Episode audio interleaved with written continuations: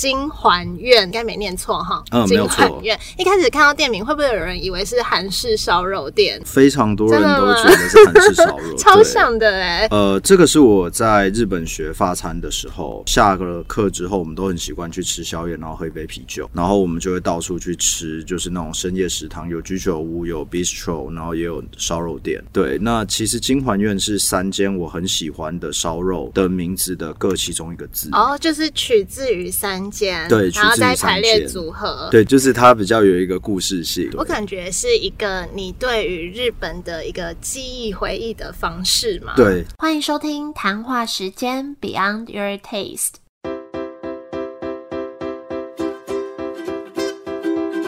我是佩佩，谈话时间是我和 Irene 创立的美食平台，我们将会在这里挖掘美味餐点以外的小巧思与故事。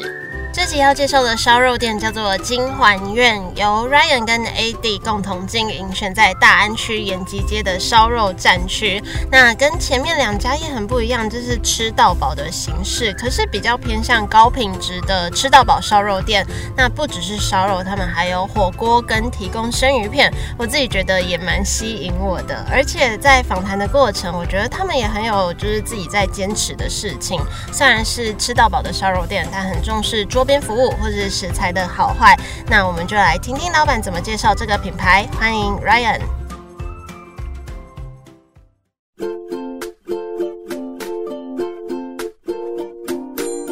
Hello，大家好，我是 Ryan，然后我是金环苑的老板。那我本身那个时候在大学毕业的时候。然后我有到东京去学法餐。那在学法餐的过程当中，其实我了解到了，我一边学一些从料理的基础开始学，然后还有一些关于酱汁、关于高汤，然后关于一些基本的技术的一些就是学习。那在这过程中，因为呃我本身从小就很喜欢日本料理，嗯，那也刚好有幸刚好选择东京，嗯，就是去当做就是我学校学习的地方，所以我在下课了之后，其实都会跟同学到处去吃各式各样的美食。当然有拉面，有寿司，有居酒屋，然后也有 bistro，然后有烧肉。那因为可能那时候比较年轻，就真的比较肉欲，所以我就特别喜欢吃烧肉。但为什么是学法餐？因为其实这是一个很妙的，对啊，为什么一个原因？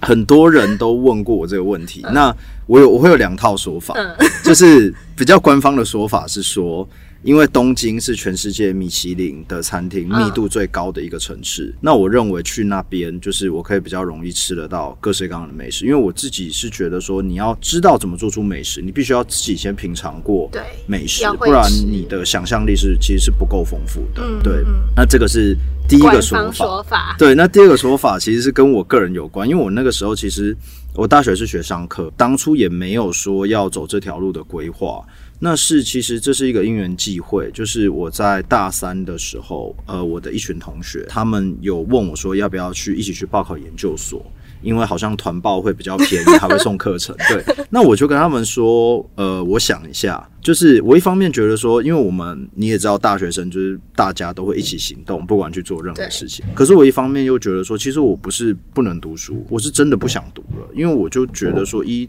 台湾的环境，就是依我那时候的认知啦。好像我研究所毕业跟我大学毕业，就是我的出入跟我的薪水不会有很大的差别。对，那我就觉得说，那我不如去想想看，我以后到底要做什么。那我最后就是我想过了，就是以我的呃个性，因为我比较叛逆。我是那一种，我有想法，我就会想要去试试看的人。对，那如果我今天因为我商科毕业，可能以后的路大概率就是金融业啊，然后或者是一些会计啊、营销啊，那那一些其实都是不能你想要依照你的方式，想要怎么去做账，大公司结构，你想要怎么做就怎么做，因为他们会有一个很严格的架构。对，那我就觉得说这样子，我可能会工作的很。不开心，不开心，那最后的结果可能也不会太好。那因为那个时候其实也没有什么社会经验，唯一能想到就是说，那我吃到好吃的东西的时候，我会很开心。像大学的时候，我在同一个团队，呃，同一群朋友里面，我就是属于那种比较愿意花大钱，嗯，去吃东西的人，嗯，对，可能每个人有每个人就是花钱的预算，对。对，但我就是那一种很喜欢去吃好吃的，对。那一种，而且吃到很好吃的东东西，我是真的会很开心。所以我那时候就觉得说，那我希望了解这一份开心的，它是怎么诞生的，嗯。它是怎么被感受到的。那我想要创造出这个开心，哇，你大学就想这些，很深奥哎、因为我就挖自自己的内心。对，因为我那时候就觉得说，我比较做自己，我觉得是因为我比较做自己。我那时候就觉得说，如果今天我有一个很突发的想法，我可以就是自己花一点小钱，然后准备那些食材，我可以去试试看。如果今天失败了，了不起就进到我肚子里，或者是进到厨余，就是也不会有其他人发现，也不会闯什么大祸。对，可是如果我今天在金融业的大公司体系，如果今天我有什么想法了，如果我不能按照那想法去尝试，我自己本身会很痛苦。嗯，如果我今天尝试了，那我很可能会闯了大祸，然后被公司嗯解雇，甚至就是被告之类。所以在这一些就是考量之下，我就觉得说，那为了继续做自己，也因为自己也真的很爱吃，所以我就决定说，那我走这条路去试试看。对，那其实是一一开始大家都是反对的，因为可能是我家人一开始也觉得说，在我身上的投资成本太高了，因为我国高中跟大学都读私立，那他们就觉得说花了那么多钱，那当然可能餐饮业，对，就是他们就是很直白的用比较在地的方式告诉我说，说你就是坐着习惯了，你坐着拿笔吹冷气不好吗？你为什么要改成站这着拿刀。然后还在那么热的厨房，你真的 承受得住吗？嗯我就后来我就怎么说服我爸妈的，其实是因为我就跟他们说，再支持我一次，就是呃让我去学这个东西。如果今天我没有坚持住了，或者是我回来了之后，我真的吃不了这个苦的话，那我真的就是至少我可以对我自己交代，我努力尝试过了，那我也会比较认命的，就是去大公司，我也比较不会那么叛逆。嗯，那我爸妈一直以来都是很讲道理的人，他们就觉得说，可能年轻人有他们自己的想法，不管好或坏。就让他试个就是两三年去试试看，结果没想到就一路就就这样子所以后来算是你有说服他，你在东京那边学法餐的时候，让他们看到你对这件事情的热忱。对啊然后后来开店，他们也都算支持这样子。对啊对啊。那为什么是特别烧肉啊？烧肉的原因其实是因为我以前刚开的第一间店，其实是一间熟成肉的冻饭店。嗯，那后来因为跟那个时候的合伙人，就是对于未来公司的发展的呃想法有分歧，所以最后我就跟我现在的合伙人，也就是我那时候的店长，一起开了这间烧肉店。那为什么会开这间烧肉店的原因，其实是我觉得以前我吃的很多间烧肉吃到饱。很长，就是是过度调味的食材，嗯譬如说可能会腌制，当然是好吃的，可是会用很重的调味料去腌制。那我那个时候的想法就是说，诶，可是我在日本吃到的，它腌制它都会把它放在可能酱汁跟就是那些腌制搭配的腌制物，譬如说泡菜，譬如说腌制的大白菜上面。那我就觉得说，就是我还是希望虽然是吃到饱，但是可以客人尽量吃到食材的原物料的味道。那所以那个时候我一直就很想做这件事情。可是通常如果想要做那种品质高一点，就比较不会用吃到饱的方式吗我？我觉得会开吃到饱的原因，是因为我本身真的因为以前预算有限，对，很长，我不知道现在的学生是不是像我一样，但是很长。我那时候在大学，呃，省掉中午那一餐，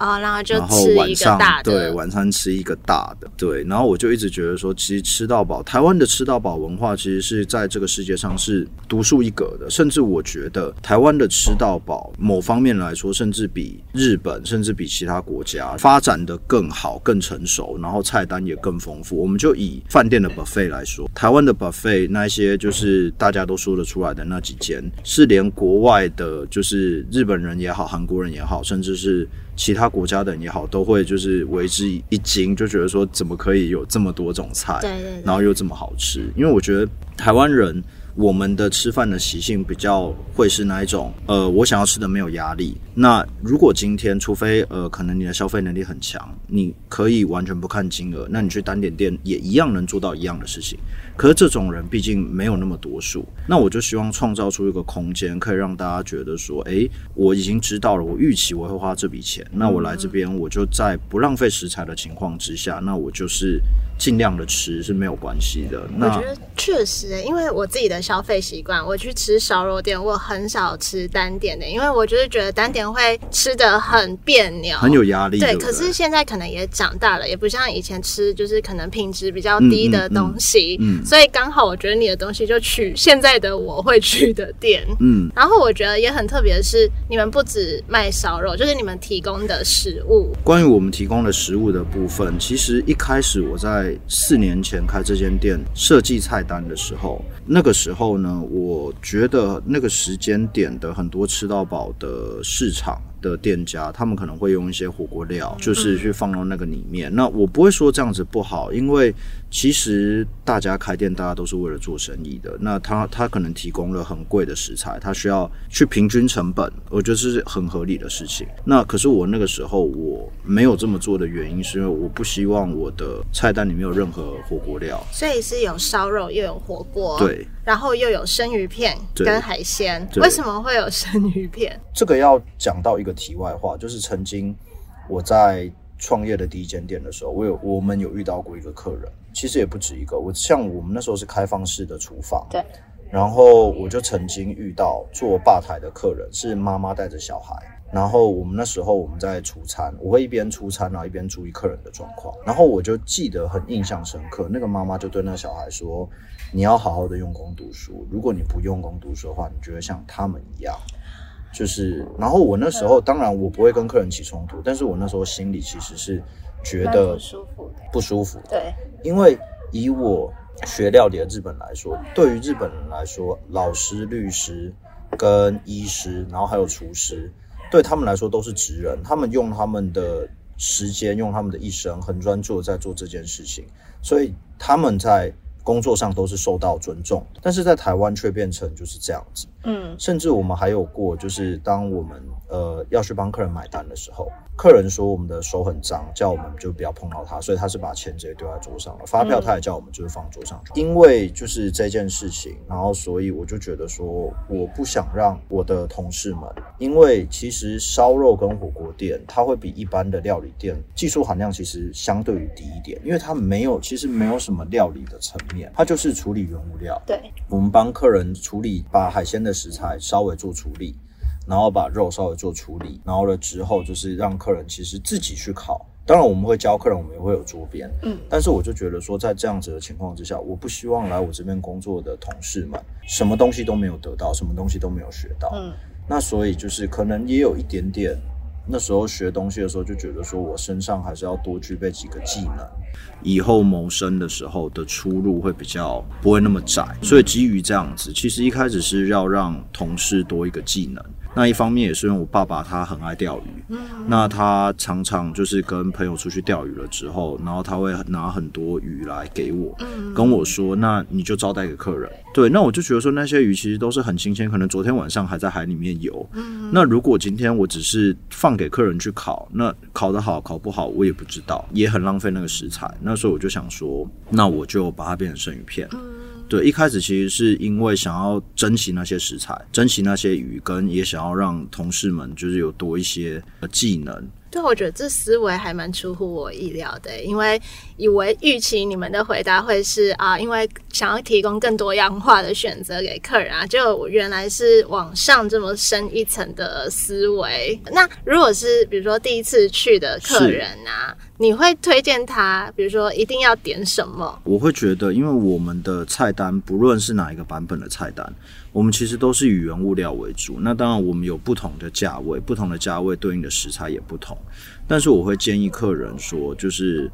呃，如果你今天来我们店，我会建议你在能吃呃能吃牛肉、能吃海鲜的情况之下，就是尽量多补充就是这些高蛋白的食材。当然，我们也有鸡、猪、鸭、羊，然后我们也有一些蔬菜。但是我会觉得说，像我们的店，其实我们在腌制那些肉的时候，我们是在出餐之前稍微就像日本的烧肉店一样，它是在出餐之前，它才稍微淋一下就是底酱，它不是先泡在酱汁里面，让它非常入味了之后才出的。我觉得我听的都很想吃。谢谢。因为我我也我也觉得，真的年纪大了，身体可以感受到你吃好的东西跟不好的东西对有没有负担，那个很明显。嗯那你自己有没有觉得，比如说这个品牌，你自己私心最引以为傲的部分？我觉得我最引以为傲的部分，虽然我是内场出身，可是我觉得我对于我自己的餐厅最引以为傲的部分是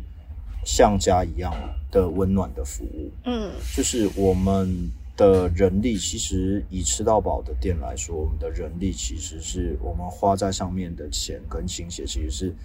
比很多店家都要来的多的。因为为什么？我觉得吃饭是一个有温度的事情，跟我们今天拿了呃一笔钱，然后我们去可能商场买东西，这是两完全两回事。嗯对，那你可能买东西对你来说可能就赢货两讫，你最后你要怎么去使用那个商品，甚至你要把它丢掉，你要送人，别人不会管你，商场的人卖你东西的人不会去管你，但是你来吃饭，你会花两个小时的时间，在这过程中，就是当然你会跟你一起吃饭的对象会有所互动。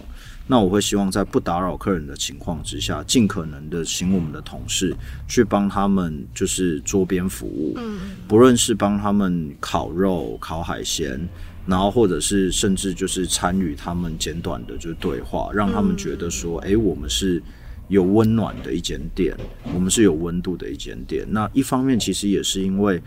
呃，以前我们刚开烧肉火锅店的时候，其实吃了很多亏。嗯，吃了什么亏呢？其实就是因为这个跟我们去餐其他餐厅的不一样的地方是在于说，其他餐厅可能点完餐，它是料理好的东西给你吃，你不会有那种煮太熟或者是那种没煮熟的状况。对，那当然，客人对于当然我不排除很多客人其实对于料理是很了解的，很多人对食材的特性也是很了解的，但是依然依然会有很大一部分的人，例如说虾子怎么样算熟了，嗯嗯，怎么样太熟了，怎么样是其实里面还没有熟的，或者是烤生蚝，如果是半壳生蚝的话，在就是我们已经帮他们去壳的情况之下，客人也不知道说，诶，那我到底怎么样是中间是熟的？对，那会导致说，其实这个会造成很多误会，因为我们的食材都是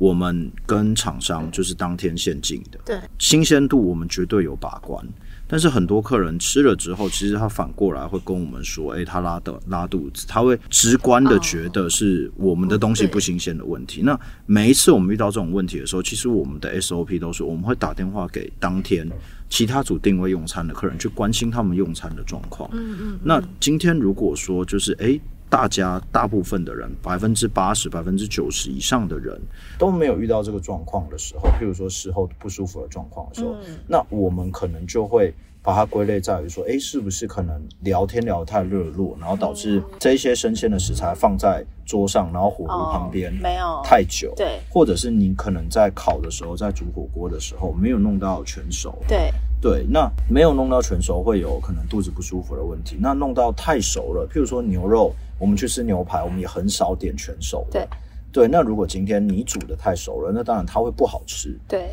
对，那我有的时候我们因为吃了太多亏了，吃了呃，客人可能吃了之后不舒服，或者是吃了之后就是他觉得不好吃的这个问题。那为了避免这些问题，所以我们就招募了很大一批，就是也跟我们也有一样的想法，就是希望能把温暖带给客人的一批同事。嗯然后我们尽可能的为客人就是周边服务，我觉得这个是我对于这间餐厅就是最骄傲的地方。我们不是只是收了你的钱，然后帮你送餐，然后帮你收空盘，然后时间到了跟你说，哎，不好意思，时间到了，那跟您买个单这样子。对，所以你们会这样每桌特地安排一个人力，然后去为他们服务，这样我们不会是全桌边服务，嗯因为毕竟就是我们的人事成本，我们有预算的上限。可是我们一定会让呃每天负责桌边服务的同事至少教客人说，诶，我建议你肉要怎么哦，烤比较好吃。烤几分钟啊？对对然后如果他全部的客人，因为我们的桌子其实不多，我们就十四张桌子，在他 run 过一 run 了之后，他会再去就是观察说，哎，哪边的客人的烤炉上面的食材的状况是怎么样的。当你今天遇到一些特殊状况的时候，譬如说，哎，你的餐点很久都没有来，然后或者是就是，哎，你没有吃饱，然后或者是一些特殊的状况的时候，其实我们都会很在意客人真实的用餐感受，我们会尽我们可能的。就是尽量去让他感到满意，我觉得这个是我自己最骄傲的地方。嗯，这对真的也蛮特别的，因为我自己也觉得好像很少吃到饱的店会有这样子的服务，比较少见到。那如果说到这间店的装潢，你会觉得是比较偏日式的感觉吗？或者说你在设计这间店的时候，有没有什么小巧思是希望让人家知道，但一般人又不会那么快的发现？其实，呃，装潢的部分分为两个部分，就是我们店里面还有一个店中店，是我们另外隔起来的餐酒馆。那这个的话，就是我们可以待会有空的话再聊聊。那另外一部分关于烧肉的部分，就是其实里面我们有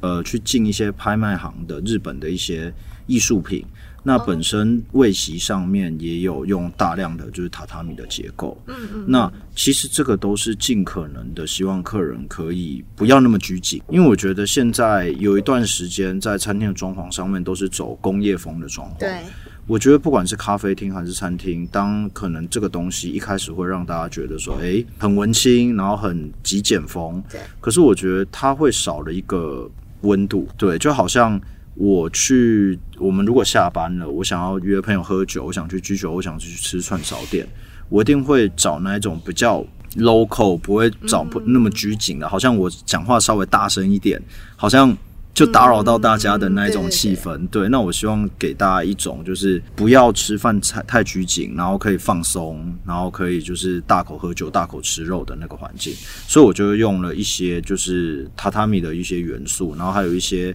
屏风，然后尽量的把就是客人能够就是隔开，不要这么近，对，不要那么近，因为其实对啊，因为其实受限于呃场域，我们已经没有尽量去隔很多桌子，我们只有隔十四个桌。桌子，可是其实客人跟客人之间有时候还是难免的会很近，因为受限于可能瓦斯管线啊，可能抽风管线的一些原因，也不能隔太远。对，那所以就是在这样的情况之下，我们只能用一些巧思，让客人尽量的不要觉得说，哎，很拘谨，然后很很简陋，很工业风这样子。对，你让我想到我小时候如果去餐厅，如果有榻榻米的座位，那种要脱鞋子，我就特别想坐那个座位。对啊，就觉得特别好玩，或是觉得。就好像家的感觉，要脱鞋子上去这样子。对，然后你可以盘腿，你可以翘脚，然后你可以就是蹲坐，就是对，就不像你穿鞋子，你可能坐椅子，你就是要坐好，就是要坐好。对 对。然后你说店中店是餐酒馆哦。对。是另外一间店的意思吗？不是，其实我们在同个店面里面，我们隔了一个区域是店中店的餐酒馆。那其实那边一开始的初衷是我自己，呃，有的时候以前很爱喝。那以前因为有的时候朋友约都会去，呃，譬如说这边喝完之后又去哪里，又去哪里，又去哪里。可是你知道，在别人的地方喝，你就是不能完全放飞自我。对，但是如果今天是在我自己店里面的喝，我只要保持意识到，我把。朋友送走了之后，我其实铁门一关，我可以睡在餐酒馆，然后隔天起来了之后，我可能再回家梳洗，这样至少那个是我熟悉的环境，我比较放松。我觉得有一点像是我隔这边的感觉，对对对对对，就是我外面只是开咖啡店，但是隔这个地方，不管是来宾来录音，或是我自己想要休息的地方，对，就是你就会觉得说我有一个空间是属于我自己的，没错没错。然后朋友来的时候也不用就是哎没地方没地方可以坐，然后没地方可以玩。回到你自己身上，你刚刚说你在日本学法餐嘛，那。没有什么是不管你过去你说大学学商课的经验，或者是到日本的经验，然后是可以套用在这个品牌身上的。其实我觉得跟经验也有，那我觉得做事情的习惯也有。我本身是一个不喜欢做表面的人，我觉得今天如果是我负责的事情，我就会希望它是从头到尾都是让大家满意的，不要把麻烦再带给下一个同样工作岗位的人，或者是下一个接我位置的人。那再加上。后来去学料理的时候，因为我一开始的主厨是日本人，那日本人的主厨都会告诉我们说，就是东西就是呃每个行业有每个行业的规矩，规矩的存在是有意义的，SOP 的存在是有意义的，它不是不能修改，但是你要先去了解它，然后你必须先去熟练它了之后，你才能去考虑说那哪个步骤可以稍微去微调。嗯嗯。但是总而言之，规则有它存在的意义。我一直记得这件事情，所以我在开店的时候，我很多东西，譬如说我们在设计菜单的时候，我都会跟厂商要可能很多的样品。那我吃完了之后，我自己会亲自去试，然后我自己也会亲自决定说，那新的菜单里面要用哪些食材。那一旦我觉得这个食材还不错，我想使用的时候，我一定会跟厂商说，就是那能不能我跟你签约，每个月固定差不多这个量。因为我觉得吃到饱的东西，你很不应该要断货，但有时候是真的没有办法，就是整个市场这个东西就会缺货。譬如说像前一阵子的鸡蛋、鸡蛋、鲑鱼、鸡蛋，就是整个市场都没有货的情况之下，那是我们真的没有办法。可是至少我觉得，在我要推出这个菜单的时候，我尽可能的做到不要有意外发生。那就像我在面试同事的时候，不管今天你是内场，你是外场，你是 PT，哪怕是。呃，一个高中生要来我们这边面试 PT，只要我时间允许，我都亲自面试，因为我觉得他是要加入团队的人。那我如果今天我没有亲自为团队把关，我对团队是不负责任的。嗯，那他是要面对客人，他是要为客人服务的人。如果我今天没有帮客人把关，那我也觉得我对不起就是客人。嗯，所以我觉得我的个性是，只要我能帮大家把关的，我能 double check 再 check 的，我自己都会。不断的去呃重复的去确认说，哎，是不是每个环节都是没有问题的？我觉得这可能也是大学的时候在办活动的时候，就是就已经养成的习惯。气流什么的，对，就是这些细节跟不断的就是呃联络相关的人员，说，哎，这个真的没问题吗？对，这个真的没问题吗？真的 OK 吗？对。但我觉得一部分也是你个性应该算是很有原则，然后负责任的人。对我个性蛮负责任的，就就哪怕现在。呃的经营方式是，其实我已经不用亲自去那场出餐了。那可是我每天就是一定还是会到店里。嗯，其实我觉得我已经克服了一个以前克服不了的点。其实以前会很不想要遇到事情，因为我已经尽可能的出全力，我已经尽可能的去顾细节了，怎么还会遇到事情？嗯，可到后来就是其实我看开了，就是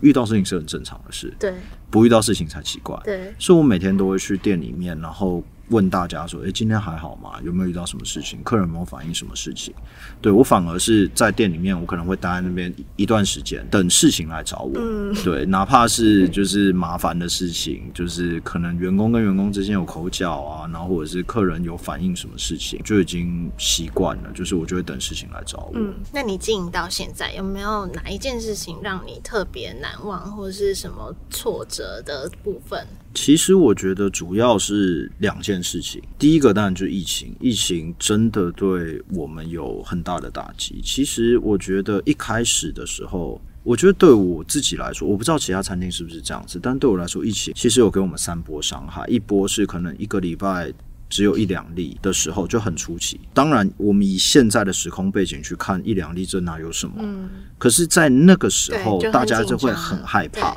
那其实，在第一波疫情的时候，我们店才刚开半年，我们才刚摸索出 SOP，我们才刚要起飞，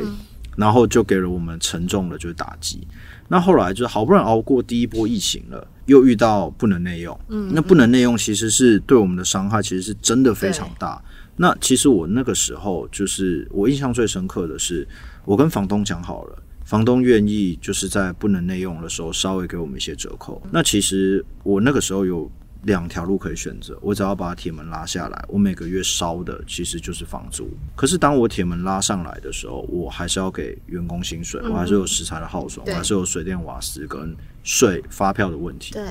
对，那再加上房租，这是本来就有的。然后我知道，其实我开门做生意，我会损失比较多。但是我知道很多我们那个时候的同事。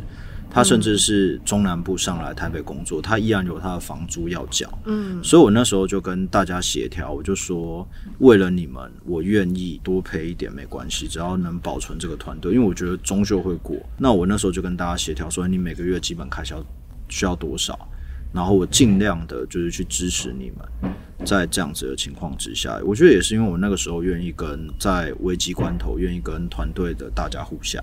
所以到现在了之后，就是大家才会就是一直都还在待在我旁边。我觉得这个是对我印象最深刻的事情。那当然后来呃恢复内用了之后，好不容易又上来了。那又一天，我记得母亲节前后吧，开始一天可能十万例，那又是第三波很沉痛的打击。所以其实经过这三波打击，其实对我们这几年创业的店来说，其实好不容易做出一点点成绩了，然后又归零，那好不容易又爬起来了。然后又又存了一点现金流了之后，然后又归零，对，所以其实对我们来说，就是对我来说，这是第一件事情。那第二件事情，其实是我觉得我这个人是这样子，就是很多人跟其实网络上很多文章、很多书籍都会说，哎，老板必须要什么。表面很仁义，可是其实内心很腹黑，只有这样子才就是你才能赚得到钱。哦，对，就是很多人都是这是这样子讲，你还是毕竟你是从商，你是商人，你不是慈善团体。嗯，可是我觉得就是一直以来，我始终可能也跟我爸妈给我的教育有关，我很不喜欢跟人家就是背后这样子来来去去的。我认为今天。我每个人做生意有每个人的方式，跟每个人做人有每个人做人的方式。那我自己最喜欢的方式是我做我自己，我对你很真诚，纵使我也是人，我也会犯错，可是我绝对不是。如果我今天犯错了，一定是因为我是人，然后我也会做出错误的决定，绝对不是说我想要占你的便宜，我想要挖洞给你跳，我想要设计。因为我觉得任何的话术啊，跟任何的画大饼，大家都会长大，大家都会累积足够经验。纵使这现在的情况之下你没发觉，对，但当有一天你发现了的时候。我们之间就不会再有信任的存在。对，那所以我觉得就是，我就尽可能的对大家真诚，因为只有真诚，就是是我觉得是没有破绽的。嗯哼，你可以不喜欢我这个人，可是我不会，就不会哪天你发现我的真面目。对，就是我没有什么真不真面目的，其实我我就是这样子。那我蛮好奇，刚刚有说你从大学就开始知道自己对吃的有兴趣，嗯。你你有去挖掘你那个背后的原因是什么吗？第一个原因是因为我从小因为我家境不好，我爸妈在外地工作，然后所以其实我是呃外婆跟可能有时候舅舅阿姨啊、辈公啊、外公这样子一起带大。那我外婆很喜欢煮很多很好吃的东西，比如说卤猪脚啊，然后譬如说白菜卤啊。那我每次吃到这些就是阿妈的。拿手菜的时候，我其实都很开心，所以我觉得那可能是一个成长过程中，就像后来我搬回去跟我妈妈、爸爸一起住了，每一次可能吃到我妈妈煮的咖喱饭的时候，其实我都会很开心，而且我都会很期待。嗯，只要知道今天就是家里有煮这个，我都会很开心。那所以我觉得这可能是一个成长过程中的一个潜意识的根深蒂固。那再来也有可能，呃，第二个原因是因为我那时候在读高中的时候，我记得我们那时候，呃，有人说第一志愿是电机系，有的人说第一志愿是生物科技，我真的不知道接下来十年、接下来十五二十年之后什么是这个世界的主流。但是我那个时候我就很天真的告诉我自己说，但是人应该还是要吃东西的吧？应该科技不会进步到至少这二三十年不会进步到。可能人类是不用进食，然后因为我那时候读的是商科，就是会有这一种，你会去计算说你的胜率。一些赛局理论的这个，再加上我刚刚所说的潜意识里面对于那些吃到自己想吃的食物的那一份喜悦，我觉得可能是考量现实，又考量就是跟理性对感性跟理性并存，然后最后所以才决定说，那我要走这条路。可能是透过你儿时的记忆，加上你刚刚讲的你在设计你店装的风格，然后你想传递温暖的感觉，我觉得这可能是你自己。想要带给不管是这个社会，或者是跟你接触到的人的一个。氛围。那关于这个品牌，有没有什么小秘密是你在其他地方没有分享过的？我觉得小秘密应该就是那个餐酒馆，跟我们有一些比较哦，难怪有那个比较特别的活动。对，因为你知道吗？就是我以前，当然我也有很爱玩的时候。然后以前我就会觉得说，如果有一个地方可以有我所有我喜欢的元素都在，那就好了。因为以前就是大家可能说。如果我们是一整天的行程的话，可能是我们要先去一个地方吃饭，然后我们再去一个地方 pre drink，然后我们可能再去 clubbing，就是去放飞自我。然后我就觉得说，可是这样要跑好多地方，好麻烦，而且有时候还不是真的都能定得到位，时间还接不上。那我就觉得说，那如果有一个地方可以让我又吃，然后又 pre drink，那我顶多我只要再换另外一个场域放飞自我，这样子就好了。所以其实我觉得在设计这些特殊的活动的时候，其实都有掺一些个人的 喜情。情感跟喜好在里面，嗯，是不是还有什么一分钟喝完七杯 shot？对对对，你知道在 设计这个活动的时候非常有趣，因为我们那个时候我们很常偶尔跟同事下班了之后，我们会在自己的店里面喝酒聊天，对，然后叫宵夜来吃。然后那个时候有一次，就是我们就突发奇想，我们想要知道每个人的上限在哪里，然后所以我们就就拿就是计时器，快暴毙啊！就是我们就开始记，就是好，我们一分钟可以喝几种几杯，嗯然后就后来我就发现说，其实大家都就是很 很很喜欢就是这样子玩。那当然，我们不会强迫你一定要挑战。这个其实是一个放福利的挑战。如果你能一分钟挑战完七杯 shot 了之后，挑战成功的人可以打八折。嗯，那当然吐了要收清洁费，对，这是这这当然就是可是这个后劲很强哎、他可能一分钟真的可以喝完，但是就醉了，会不对，会？所以我们有说，就是基本上你只要能喝四杯，我们就不会罚钱。你可以喝四杯你就停，哦，然后或者是就是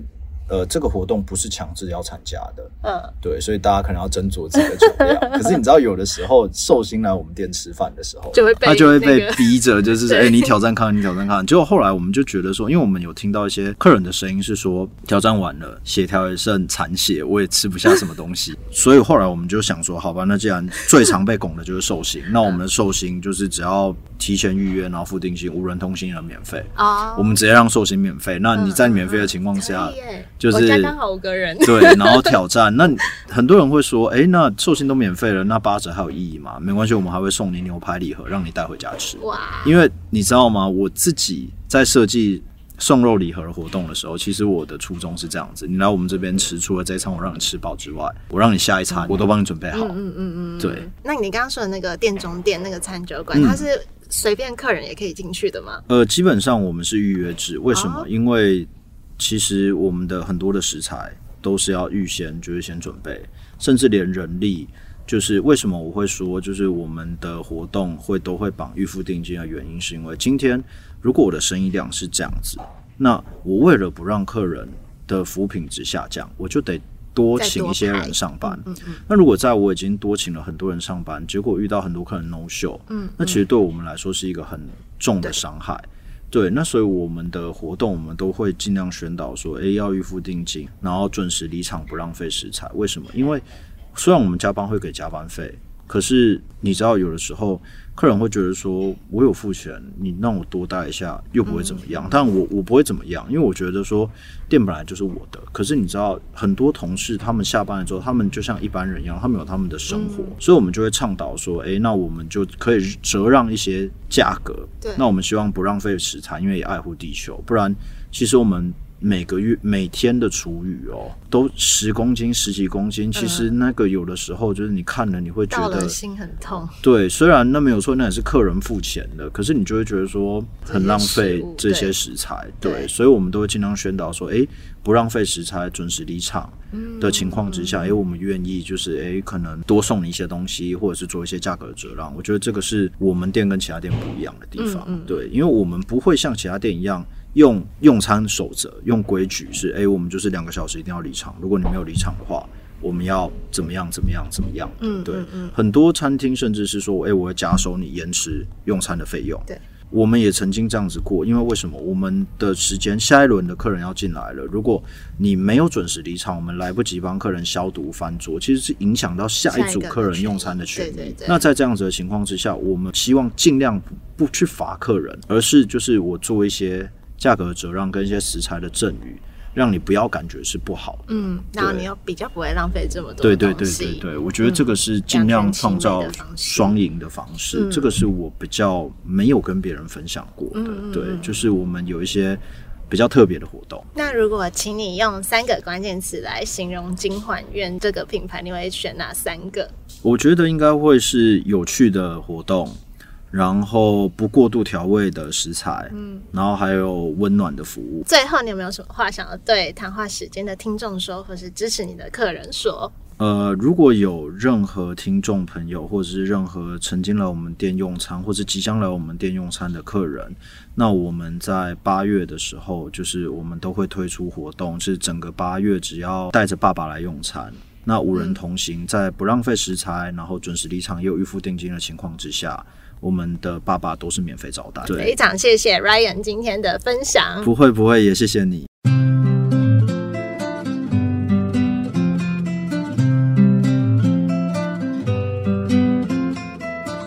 谢谢 Ryan 非常认真的分享，也是透过他的分享跟介绍，让我更了解金环苑。或是我觉得很好玩的是，啊，就是同是烧肉店，但是主理人的风格都很不一样。然后我自己录音的过程也觉得很高兴，认识他们这些很有趣的人。那那天我也有带家人去用餐，我们都很喜欢他座位，就是他在节目上提到说会有类似那种半开放的空间，就觉得这样子不管是一家人啊，或是是跟朋友一起去都非常适合。然后我要讲的是，他们的牛肉汤很好喝，就是他们火锅可以选鸳鸯锅，就两种锅底。然后我们有一半的锅底就选他们有提供台南蔬菜牛肉汤的那种汤底。然后我们都一直觉得也太好喝了吧，这个汤好就推荐给大家，也希望你们喜欢今天的分享。如果喜欢这一集，喜欢这个节目的话，也欢迎在 Apple Podcast 帮我们打五颗星，给我们小小的鼓励。那也可以追踪我们的 I G B Y N D 点 Y O U R 点 T S T E。那下周也会是一间很特别的烧肉店，跟前面这三间性质都非常不一样。记得回来收听，就下周四见喽，拜拜。